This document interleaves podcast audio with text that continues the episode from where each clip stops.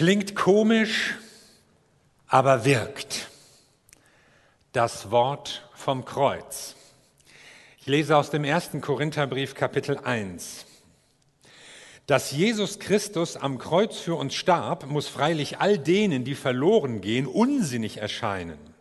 Wir aber, die gerettet werden, erfahren gerade durch diese Botschaft vom Kreuz die ganze Macht Gottes. Denn Gott spricht in der Heiligen Schrift, bei mir zählt nicht die Weisheit der Welt, nicht die Klugheit der Klugen, ich werde sie verwerfen.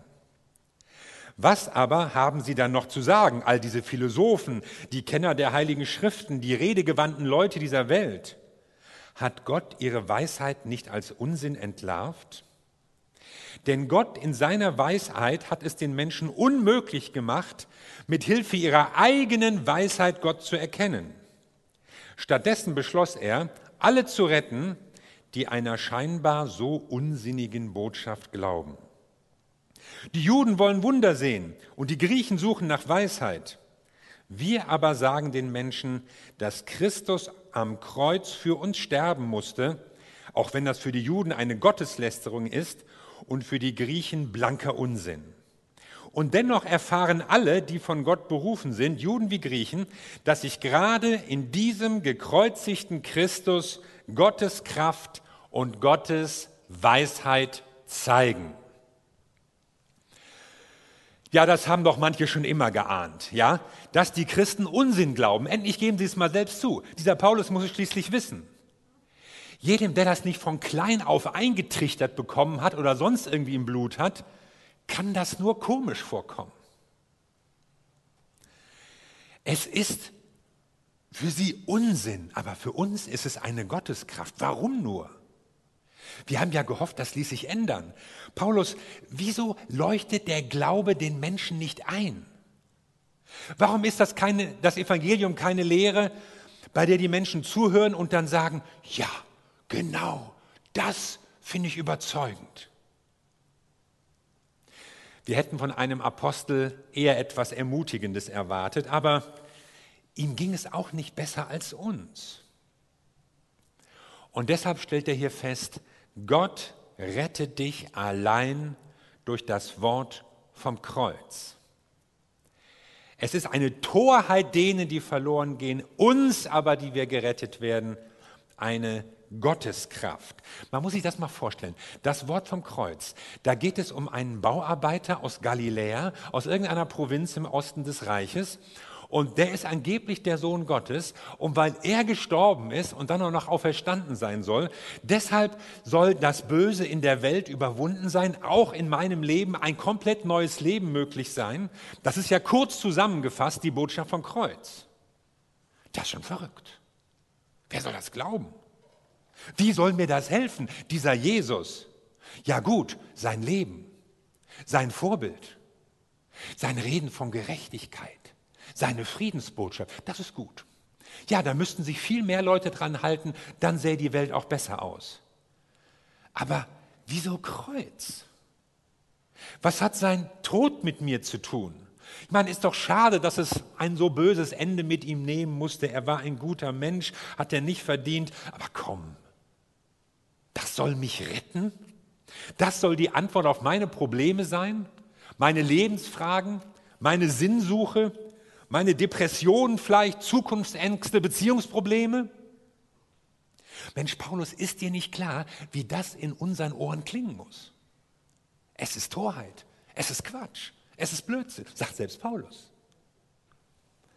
Und doch macht er diese Lehre zum Mittelpunkt seines ganzen Lebens und verkündigt sie überall und nimmt große Opfer auf sich, um das noch weiter zu verbreiten. Mensch, Paulus, du konntest doch so intelligente Briefe schreiben. Du hast so brillante Gedankengänge entfaltet. Du warst doch so ein unergründlicher Kenner des Menschen und der heiligen Schriften.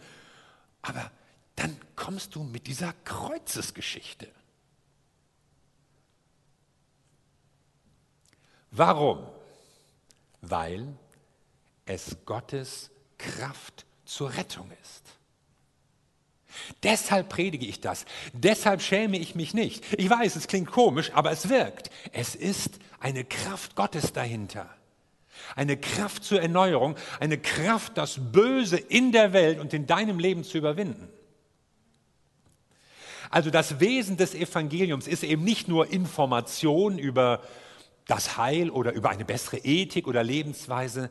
Es ist eine Rettungskraft, die unsere Persönlichkeit verändert, die etwas Neues schaffen kann mit weltweiten Auswirkungen. Durch die Kraft Gottes gibt es Rettung vom Bösen, gibt es Befreiung von der Schuld, aller deiner Fehler und Fehlgriffe, auch von dem Schmerz über deine Vergangenheit oder verpfuschte Entscheidungen, die du getroffen hast. Wissen ist nicht genug. Ich meine, es hat nicht gereicht, dass du die Nase voll hattest von deinem Sündenleben. Es war die Begegnung mit der Kraft Gottes, die dir neues Leben geschenkt hat, nichts anderes. Die Kraft, Gutes zu tun anstelle des Bösen. Die Kraft und der Mut zur Wahrheit, wo Lüge vielleicht sonst vorteilhafter gewesen wäre, scheinbar. Die Kraft zum Segnen, wo du lieber geflucht hättest über irgendwelche Leute. Die Kraft zum Lieben, auch bei Menschen, die dir gar nicht so liebenswert vorkamen. Die Kraft zu neuer Hoffnung, wenn du vielleicht einen Menschen oder eine Situation schon aufgegeben hast. Weil du in all diesen Situationen nicht alleine bist, sondern die Kraft Gottes ist bei dir. Und wenn Paulus sagt, ja, das klingt eigentlich unsinnig, uns aber, dann ist das alles andere als hochmütig gemeint. Ja, wir haben es raus, aber die anderen begreifen es ja nicht. Sondern wer so etwas sagen kann, wer die Kraft der Rettung erfahren hat, der hat vorher auch seine Verlorenheit erlebt. Der hat auch gemerkt, wie er an Grenzen gestoßen ist. Der weiß, ich brauche Gottes Hilfe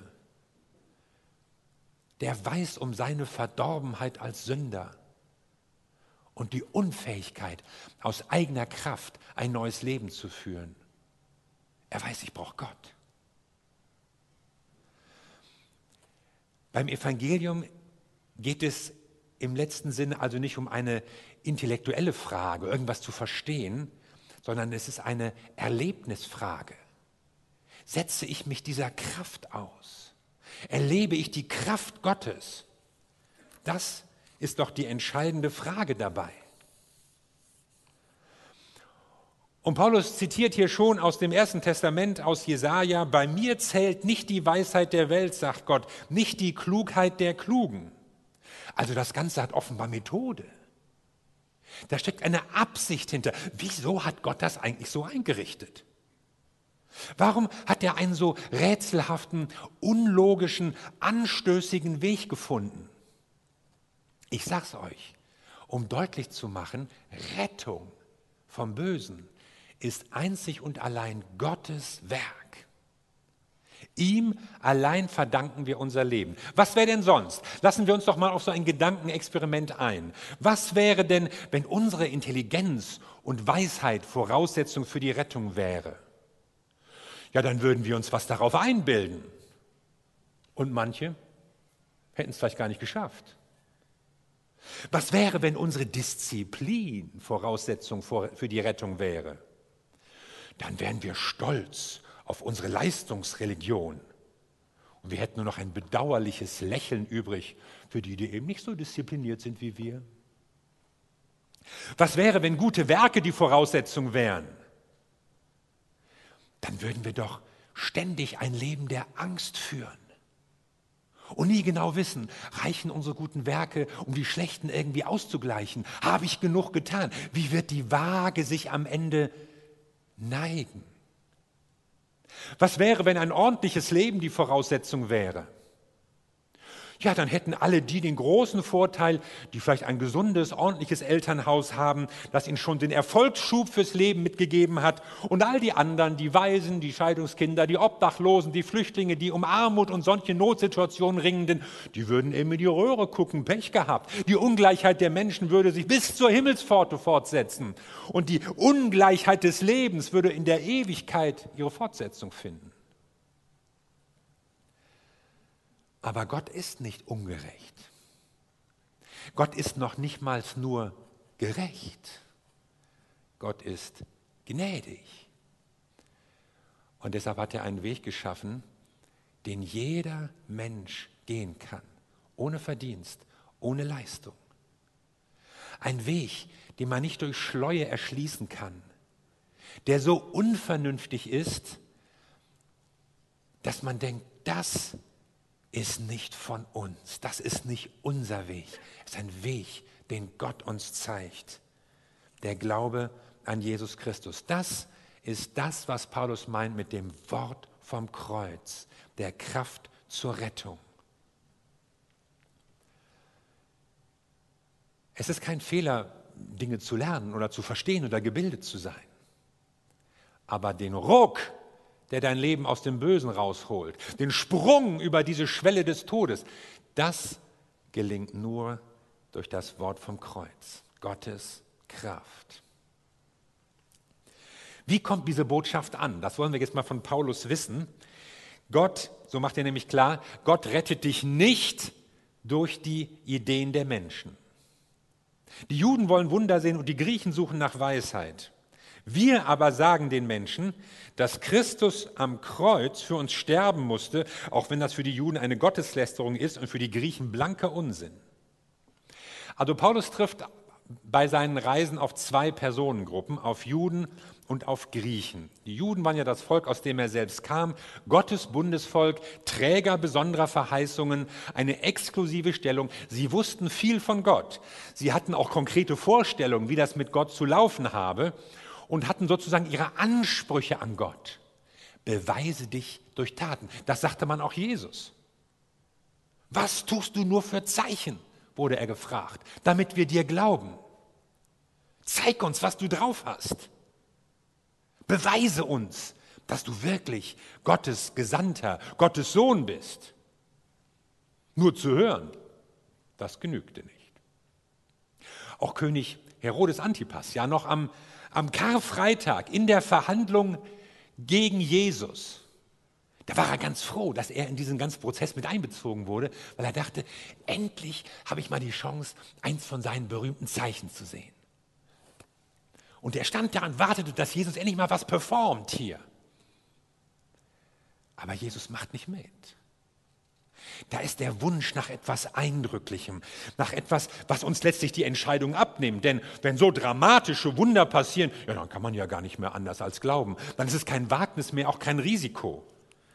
Dann hat es auch letztlich nichts mehr mit Bewährung zu tun. Wir wollen es sehen, was stimmt, und dann ist alles klar. Kennst du solche Leute? Bist du vielleicht so einer? Paulus spricht ja hier gar nicht von Gottlosen. Er spricht von von frommen Leuten, die so ihre Vorstellung haben, wie Gott ist und was der machen müsste. Warum kam Jesus dieser Zeichenforderung nicht nach? Weil er sich wehrt gegen diese Sensationslust. Jesus wollte die Leute eben nicht zwingen, nicht erschlagen mit seinen Wundern. Er handelte zum Teil aus Barmherzigkeit, er handelte auch, um Zeichen zu setzen für seinen Anspruch als Retter. Und er hat natürlich gerne den Menschen geholfen in Not. Aber dieses selbstsüchtige, sensationsheischende Motiv, das hat er abgelehnt. Ein Glaube, der sich auf Äußeres konzentriert, wird enttäuscht.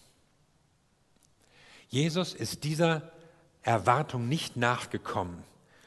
Und manche haben sich deswegen von Gott abgewandt. Nützt mir ja nichts, ja? Also nach dem Motto, entweder Gott nützt mir was oder er kann mir gestohlen bleiben. Und diese Haltung finde ich heute oft. Bringt ja nichts. Zu beten, zu glauben, was soll das? Nichts passiert. In meinem Leben waren schlimme Sachen. Wo war er? Brauche ich nicht. Und so werden sie enttäuscht, manchmal gerade die Religiösen, die Frommen, die Gläubigen, weil Gott nicht so spurt, wie sie es gerne hätten. Ja, und auch meine Fragen bleiben manchmal offen.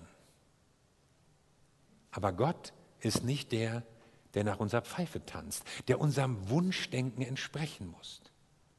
Und deshalb heißt es hier, dass das war ein Skandal. Die Juden ärgerten sich darüber, über diese Botschaft.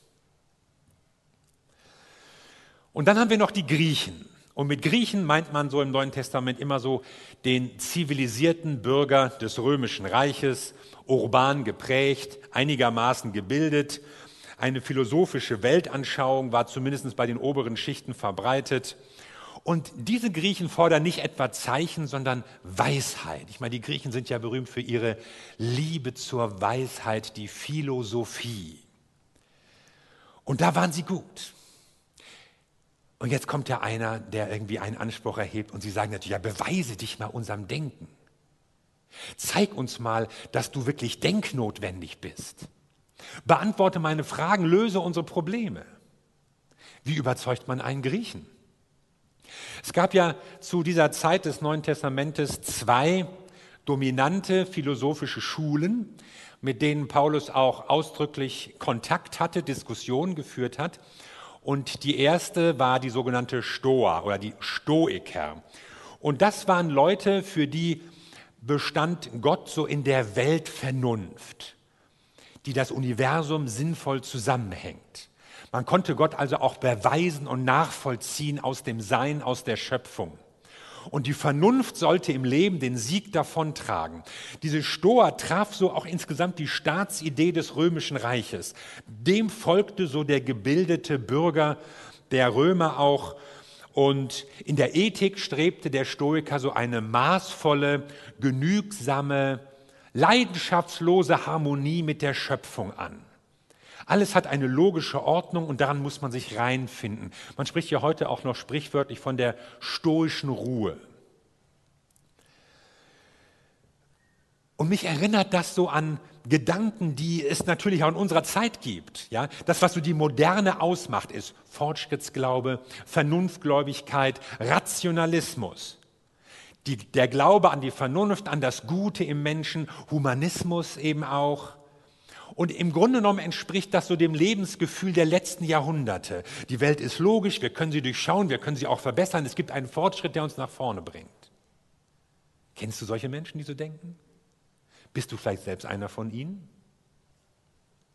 Und dann gab es eine zweite Philosophengruppe, die sogenannten Epikuräer, nach einem gewissen Herrn Epikur. Und das war eine ganz materialistische Philosophie.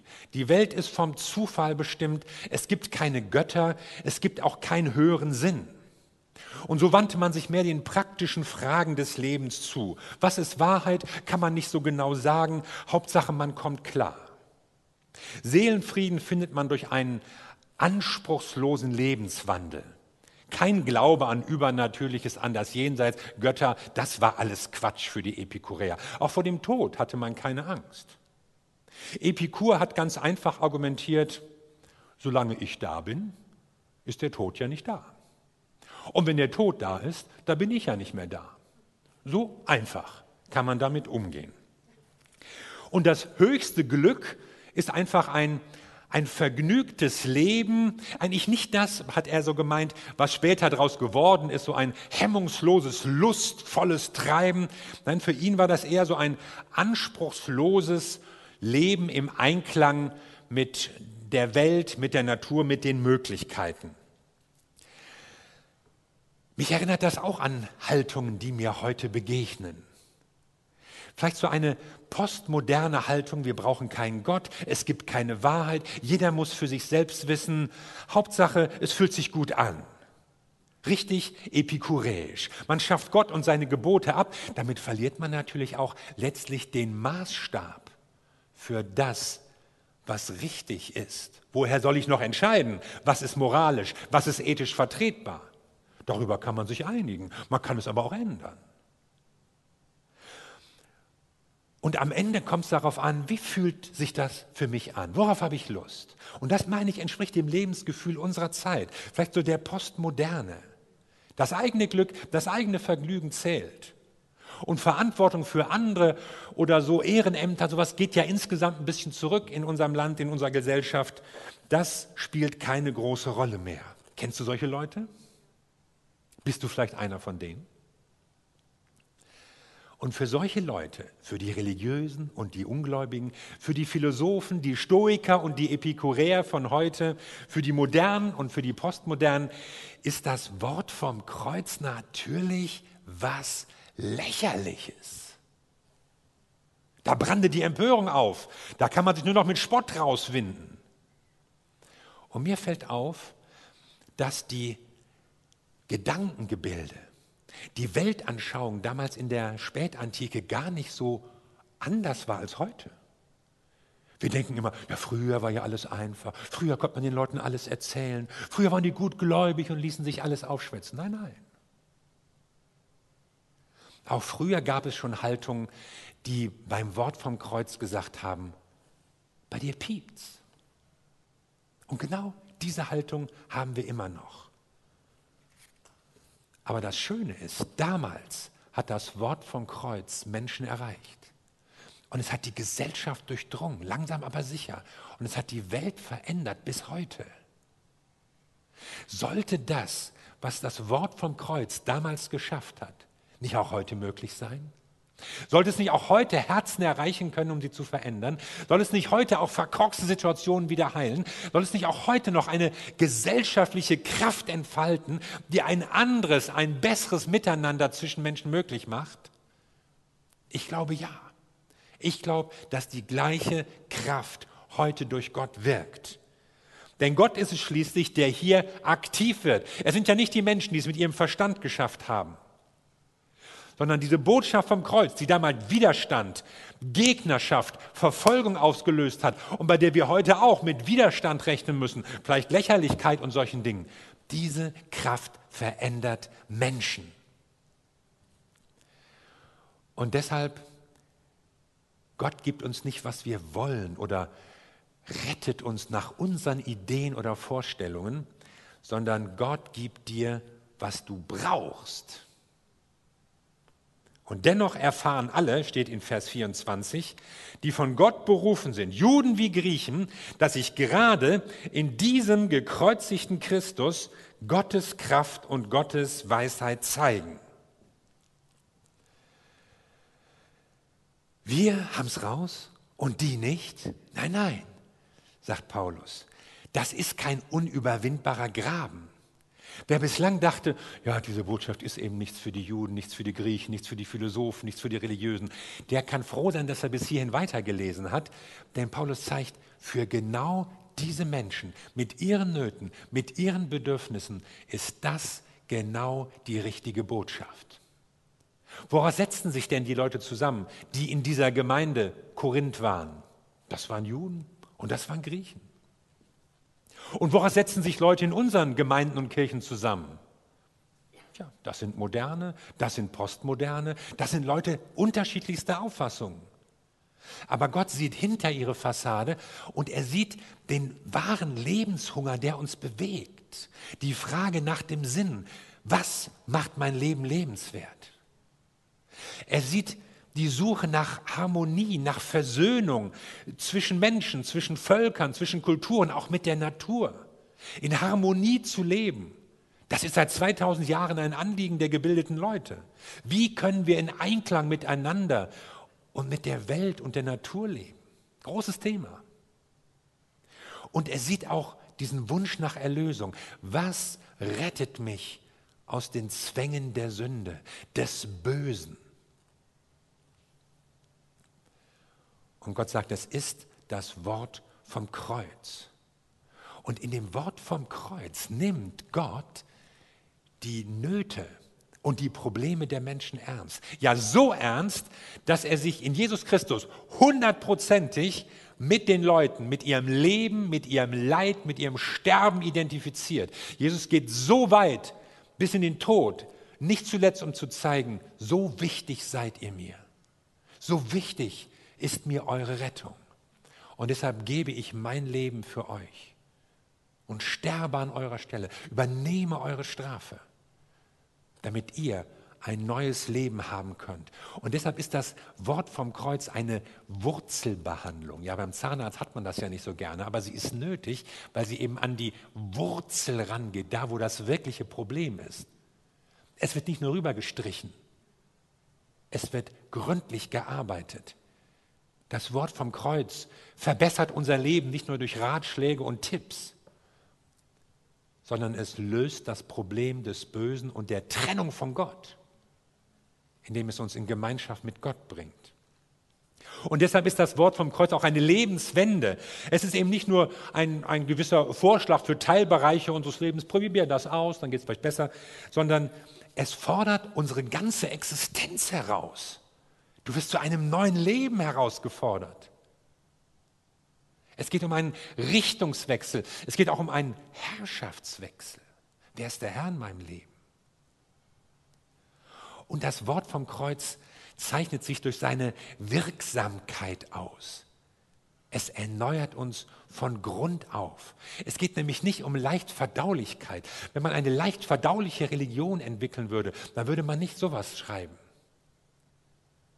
Sondern Gott zeigt den Weg, der nötig ist, damit unser Leben neu werden kann. Und so zeigt es etwas auch von der Liebe Gottes. Ja, es hat Gott eine Menge gekostet uns in die Gemeinschaft mit ihm zu rufen, uns aus der Macht des Bösen rauszuziehen. Aber er hat den Preis gezahlt. Und deshalb erinnert uns das Wort vom Kreuz daran, dass die Trennung überwunden ist und dass unser Unvermögen, Gemeinschaft mit Gott herzustellen, nicht mehr zählt, weil Gott sich auf den Weg gemacht hat und weil Gott gehandelt hat für uns. Und deshalb kann Paulus es so allgemein sagen, das Wort vom Kreuz ist die Antwort auch auf die Fragen der Griechen, auch auf die Zeichenforderungen der Juden. Es ist das Wort für Denker und Lebenskünstler, für Fromme und Ungläubige, für Gebildete und Ungebildete, weil es an den Kern der Sache hin herangehen will. Ihr wollt Zeichen? Ja, sagt Jesus. Ich werde euch ein Zeichen geben und das ist das Zeichen Jonas. Und damit spielt er an, dass Jona drei Tage im Bauch dieses Fisches war und sagt, so wird der Menschensohn sterben und wieder auferstehen. Das ist das Zeichen, das ihr braucht. Das ist das Zeichen, das euch Rettung geben wird. Nicht irgendwelche anderen spektakulären Nebensachen, sondern durch Tod und Auferstehung. Jesus ist das Zeichen, das wir brauchen. Und ihr wollt Weisheit? Ja, sagt Paulus. Wir predigen euch Christus als Gottes Kraft und Gottes Weisheit. Kraft und Weisheit. Nicht nur Weisheit, Besserwisserei. Ja, wir müssten schon, der müsste dies und die müsste jenes. Und wir wissen genau, was die Leute zu tun haben. Ja? Die Manager, die Politiker, alle möglichen Leute. Wir wissen es, der Bundestrainer, wir wissen es besser. Aber Jesus kommt und sagt, er verkörpert die Weisheit und die Kraft. Wir brauchen nämlich auch die Kraft, ein neues Leben zu führen. Mensch, wir wissen doch eigentlich viele Dinge, die gut sind, aber die Kraft fehlt uns. Und das hat Paulus so fasziniert und das hat die Leute angezogen. Weisheit mit Kraft. Und wenn du Zeichen suchst, Zeichen, mit denen sich Gott beweisen soll, dann sage ich dir, das entscheidende Zeichen ist, Jesus Christus gab sein Leben für dich.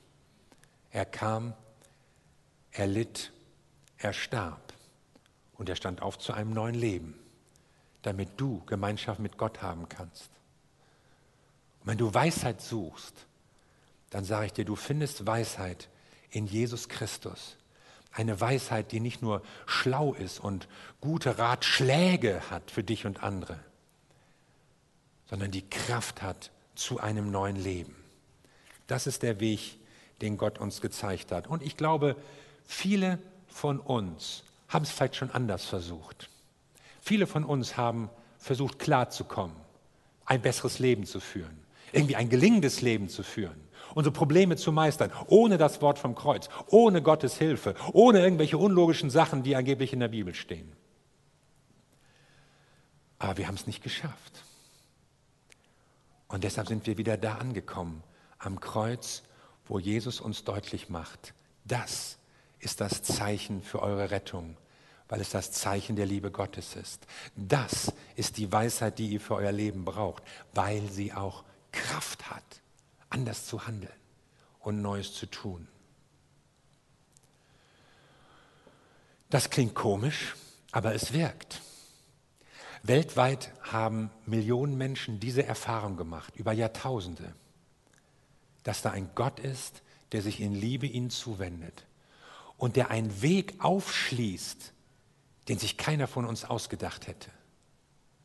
Aber ein Weg, der Kraft hat, uns zu retten und unser Leben neu zu machen.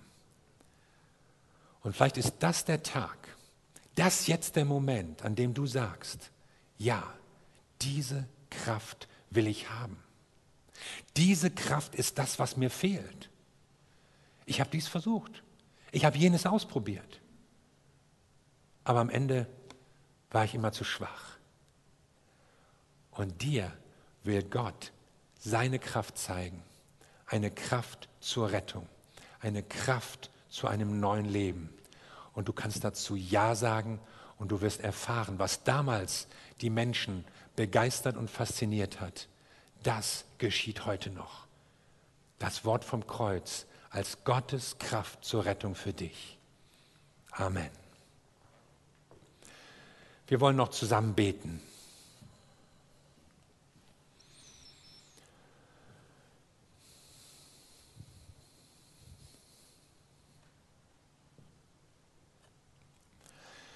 Wir danken dir, Jesus Christus, unser Herr, dass du zu uns gekommen bist in unserer Erniedrigung, unserer Schwachheit, unser Menschsein. Und du bist für uns ans Kreuz gegangen und gestorben, damit wir gerettet werden können. Und dafür möchte ich dir danken, auch ganz persönlich. Ja, du hast mich gerettet. Du hast mein Leben neu gemacht. Du gibst mir jeden Tag Kraft, du gibst mir jeden Tag Hoffnung und Zuversicht. Es gibt keinen Grund zu verzweifeln, weil ich dich in meinem Leben habe. Und ich möchte darum beten, dass heute Menschen diese Entscheidung treffen und merken, das Wort vom Kreuz, die Botschaft, dass Jesus für mich gestorben und auferstanden ist, das ist es, was ich brauche.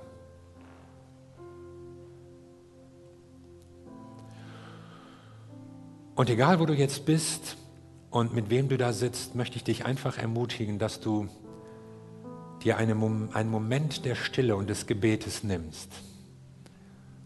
Vielleicht die Augen schließt, Ablenkungen beiseite räumst und sagst, ja, Jesus Christus, ich möchte, dass du mein Leben rettest. Ich möchte, dass du mein Leben neu machst, meine Beziehungen neu machst meine Vergangenheit heilst, mir eine Zuversicht gibst. Vielleicht hast du schon vieles versucht. Vielleicht bist du auch enttäuscht von Gott. Vielleicht gibt es eine Menge Probleme in deinem Leben, über die du dich ärgerst, weil Gott bis jetzt noch nicht irgendwas getan hat. Aber das Entscheidende ist, dass du dein Leben Jesus Christus anvertraust und dass er in dein Leben kommt und du ein Kind Gottes wirst. Lass uns doch so einen Moment jetzt ins Gebet gehen, wo jeder von uns ganz persönlich mit Gott sprechen kann.